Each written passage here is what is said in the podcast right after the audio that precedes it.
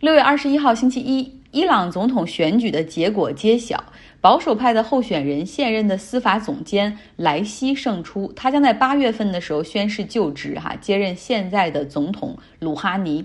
大家其实从照片上，微信公号张奥同学的照片上就能够看出，这个莱西哈，他从穿着上基本上和最高领袖哈梅内伊之间是非常接近的，然后你也能够推测出两个人之间的这种一脉相承的关系。他们都戴着黑色的特本，也就是那种头巾，这是什叶派的教士们通常在头上缠一圈的那种黑色头巾。不同颜色是有不同寓意的哈，就是黑色代表的是赛义德的血亲，赛义德就是伊斯兰世界中对于先知穆罕默德子女统一的敬称。那有血亲关系的戴的是黑色头巾，没有血亲关系的戴的是白色的。那这儿再说一下什叶派和逊尼派最大的差别吧。首先，他们的争议点就在于谁是先知的继承人，因为先知死前并没有指定继承人嘛。那什叶派就认为说，先知的亲人才是合法的继承人，像阿里，他既是先知的堂弟，也是他的女婿，哈，就应该是他，同时他贡献也很大。但是逊尼派就不同意，所以这两派就一直斗到了现在。什叶派主要是在伊朗，而逊尼派主要是在沙特。所以你看，现在从这个什叶派的这个头巾的讲究上来说，你还能够看到他们强调这种血缘哈，这个与赛义德的血亲关系。那除了戴头巾之外，他们这边的男性也会留胡须。扯得有点远哈，我们重新回到莱西。莱西他和哈梅内伊一样，都戴着黑色的头巾，也就意味着他们都认为自己和赛义德有血亲的关系。那今年六十岁的莱西，他的意识形态上和哈梅内伊也是一脉相承，是极端保守派的 hardliner，那些那些强硬派对西方的不信任和敌意是是很深的。那莱西呢，可谓是一个苗正根红的人，他是马什哈德人。那个地方是什叶派的一个圣城，他父亲就是一个什叶派的神职人员。虽然五岁的时候就丧父，但并没有影响到他去追随父亲的脚步，为宗教服务以及对宗教的虔诚。十五岁的时候，他就离开老家，前往伊朗的另外一个圣地库姆，呃，神学院去读书。那后来呢，就加入到了反巴列维王朝的队伍中来，并且参加了一九七九年的革命。那保守派宗教人士因为霍梅尼精心设计的体制掌了权，莱西呢就顺利的进入到了司法体系去做检察官，而且很快得到了霍梅尼的关注。在二十五岁这么年轻的时候，他就成为了伊朗的二号检察官。有人说了他是这个霍梅尼经常对他亲授技艺，而且还有人说他那个时候就已经跟哈梅内伊形成了一种师徒的关系。对于莱西做检察官时候的一些历史，哈，一些西方国家认为有很严重的问题，甚至还要对他追责。在八十年代后期处理意见人士的问题上面，莱西是有污点的，哈，可能涉嫌对数千人的囚禁和杀害。后来呢，他就成为了最高检察官，在之后是首席法官，在之后是司法总监。那他很受现在最高领导人哈梅内伊的欣赏，也被后者提名为一个圣城的守护者，这算是宗教上面的一种认可。其实从莱西的经历上，你完全可以体会到伊朗作为一个政教合一国家的那种特殊性。此次总统选举。莱西所主打的牌就是说，对外强硬哈，对内反腐，同时要解决贫困问题。伊朗的选举也挺有意思，它规定说，如果第一轮投票没有任何一方得票率超过百分之五十的话，那么要进行第二轮的投票。那这一次呢，莱西的得票率是百分之六十二，感觉还可以哈。但实际上呢，这个投票率是很低的。伊朗的总人口是八千多万，那这次呢是有五千九百多万的选民有投票资格，真正去投了票的也就两千万左右，投票率只有百分之四十八，是伊朗自一九七九年革命之后投票率最低的一次总统选举。那可以理解不愿意参加投票的原因，可能又因为 COVID-19 的疫情，对吧？而更重要的一个原因就是，很多人觉得这个大选是设计好的。我们上次也讲过，你看六百多个人去注册报名成为候选人，那他们要经过八十八个神职人员所组成的这个宪法委员会去筛选，最终形成了一个七人的名单。而在这个筛选的过程中，这个神职人员组成的宪法委员会甚至把改革派中最受欢迎的一个人给排除在外了。所以大家觉得这个是设计好的，并不是真正的他们想要的那种选举哈。那好，现在莱西获胜了，这对于外界来说意味着什么呢？他是一个 hardliner，那对西方充满怀疑和敌意哈。呃，虽然说他们他和哈梅内伊都表示说伊朗和谈还会继续，但是前景被很多人认为并不乐观。那对内意味着什么呢？就是宗教保守派人士要做的肯定是进一步剥夺女性的权利啊，进一步去压制个人空间。那么另外，我们在上一期也讲过，毕竟哈梅内伊已经八十二岁了，这要不了几年就很可能会产生这个最高领导人的接班人，而莱西非常有希望。莱西当选之后，以色列率先跳出来。他新上任的总理极端民粹党的领袖 Bennett 就说了：“美国和欧洲，你们都醒醒吧！伊朗选出来的是什么？你们看看，是一个强硬的保守派。他们要的是核武器，可不是核谈判。你们不要再抱有任何幻想，浪费时间了。”那以色列和伊朗这对死敌，接下来会怎么样去发展？哈，我很好奇。那顺嘴再来说说以色列的新政府，他们上周看似很好心的要给巴勒斯坦人一百万株的辉瑞疫苗。当然了，Bennett 也不让他的支持者觉得他要和巴勒斯坦修好，于是他还在社交媒体上补充了一句，说这可不是免费给他们啊，因为不给他们这一百万株也要过期了。我要跟巴勒斯坦人搞一个协议，就是我先给他们一百万株疫苗，让他们来打，然后九到十月份的时候，等 WHO 给他们分配。疫苗的时候，他要还我一百万株新的，所以是双赢。那不管怎么样，巴勒斯坦方面还是很欢迎哈，然后就去了解情况和谈判。结果发现以色列要给的疫苗真的是就 literally 真的要过期了，不是七八月份过期，而是六月份就过期。这就意味着巴勒斯坦方面根本就没有足够的时间完成注射，很多疫苗就会失效。所以真的是一个烂透了的方案。我有一个朋友说，你简直快成了精神上的中东人。你最喜欢讲的国家就是以色列、伊朗、土耳其。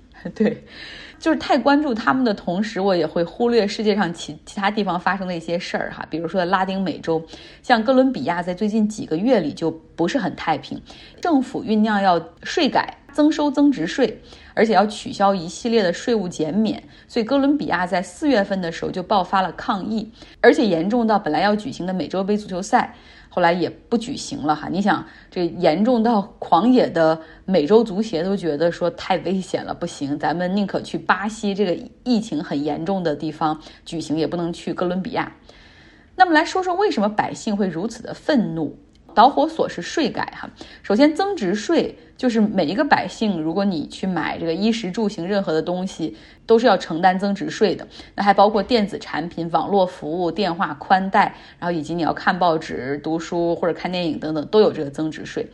那么另外呢，哥伦比亚政府还要取消。所有的税务减免，这包括个人所得税的减免，以及公共住房项目的税务减免，以及养老金利息的税务减免。也就是说，很多中低收入群体也会受到严重的影响。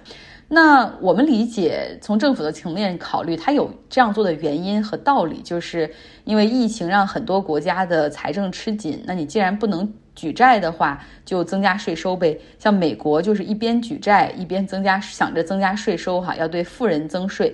但是哥伦比亚要增税，他想的是要全民负担，百姓共担哈。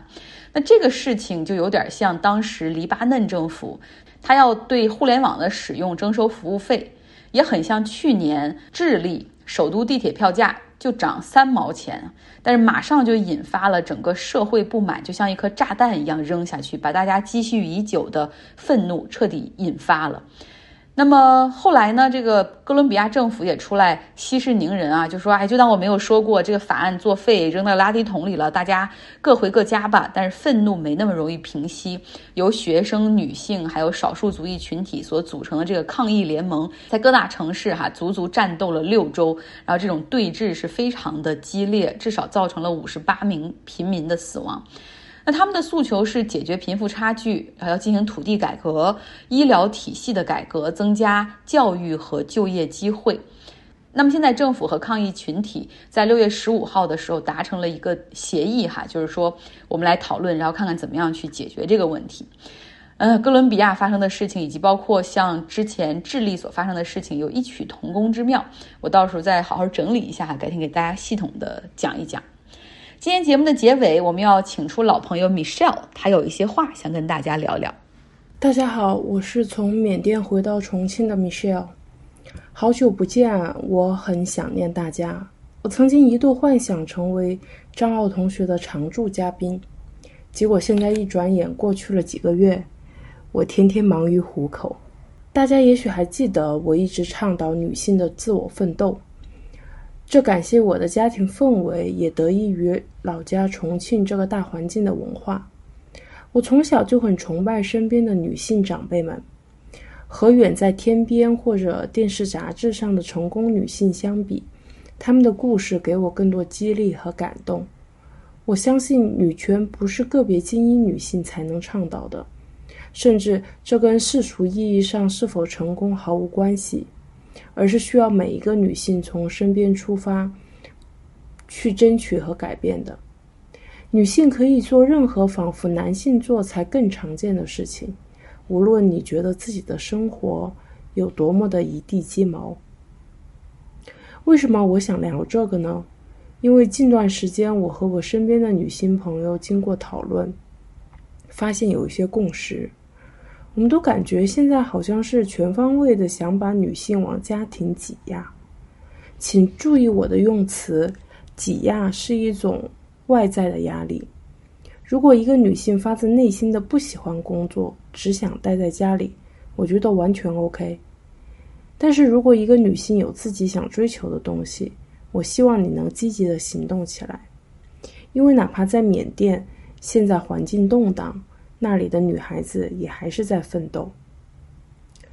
六月十一日是缅甸十九岁华裔女孩邓佳熙离开一百天的日子，她的男朋友带着鲜花和她生前最爱吃的零食前往墓地思念她。事情要追溯到三月三日，那天是缅甸自二月政局动荡以来死亡人数最多的一天。十九岁的华裔女孩邓佳熙就是其中的一位。她在参加示威活动之前就写好了遗愿，并且挂在脖子上，以防自己遭遇不测。上面写着：“倘若我发生意外无法救治，请将我身上好的器官全部捐助给有需要的人。”最后，她倒在了血泊中，身上的黑色 T 恤上。写着 “Everything will be OK”。然而，他再也无法看到他期望的这一幕了。缅甸华人家庭往往有多个子女，但邓佳熙是家中独女。她的父亲还亲自为她戴上了象征这次游行示威的红丝带。她原本是家里的小公主。大家可以看看我请张奥同学展示的照片，她的笑容是那么灿烂。和邻家女孩一样喜欢荡秋千，和我们身边任何一个大一的女孩子一样，在谈甜甜的恋爱，却为自己的理想献出了宝贵的生命。邓佳熙是在为缅甸这个国家争取更好的未来，这是很高尚的境界。但有的时候，我们个人的力量之渺小，只能为我们自己争取一个更好的未来。虽然我有点担心我的朋友厨师小姑娘，但是一想到至少她跟着我的前东家有很好的居住环境，至少衣食无忧，我还是比较放心的。自缅甸疫情爆发以及动荡以来，他给我的简讯就逐渐从“我还好，别担心”变成了“我害怕”，我和我的朋友们都想去国外工作。他有这样的想法，我并不意外。他其实一直都很想到国外的餐厅学习和工作，只是疫情和动荡让他害怕，加剧了他的渴望。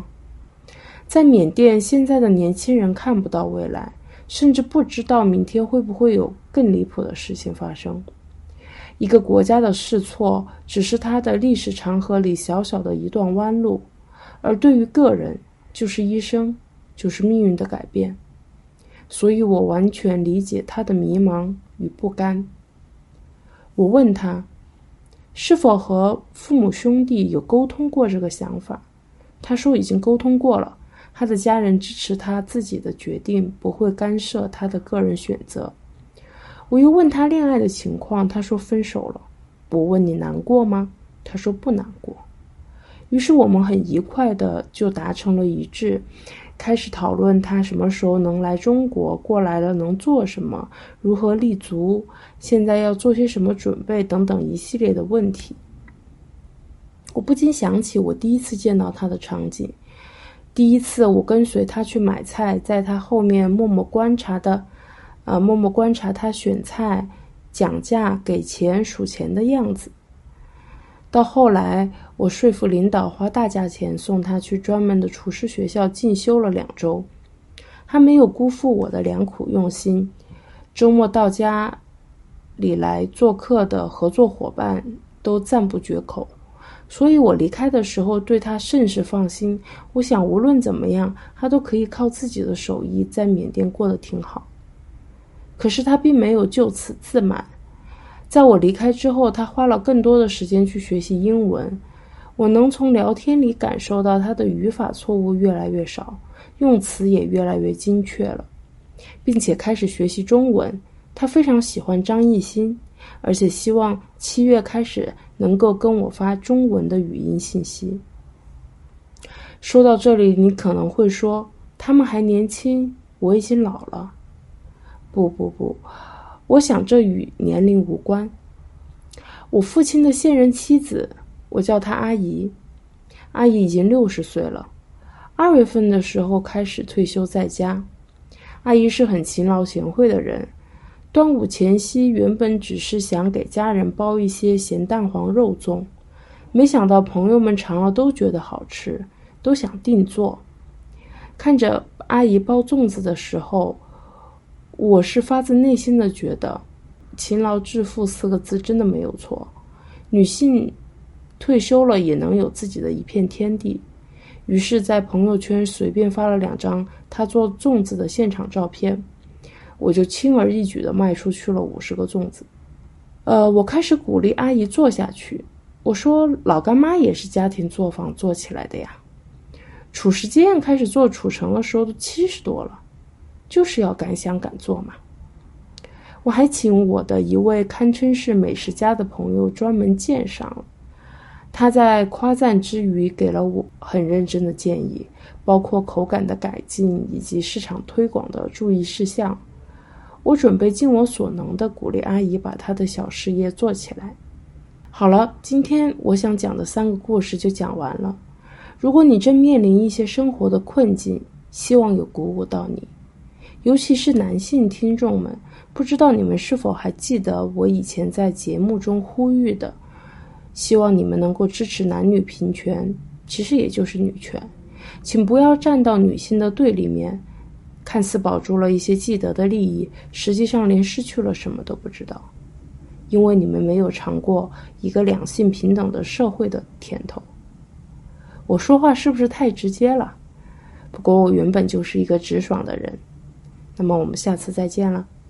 感谢 Michelle，每次听完她的讲述，我都有一些额外的思考和感悟。希望今天在听这期节目的不仅是女生，也可以激发男性朋友们的思考和行动。好了，非常感谢大家的收听，希望你有一个愉快的周一。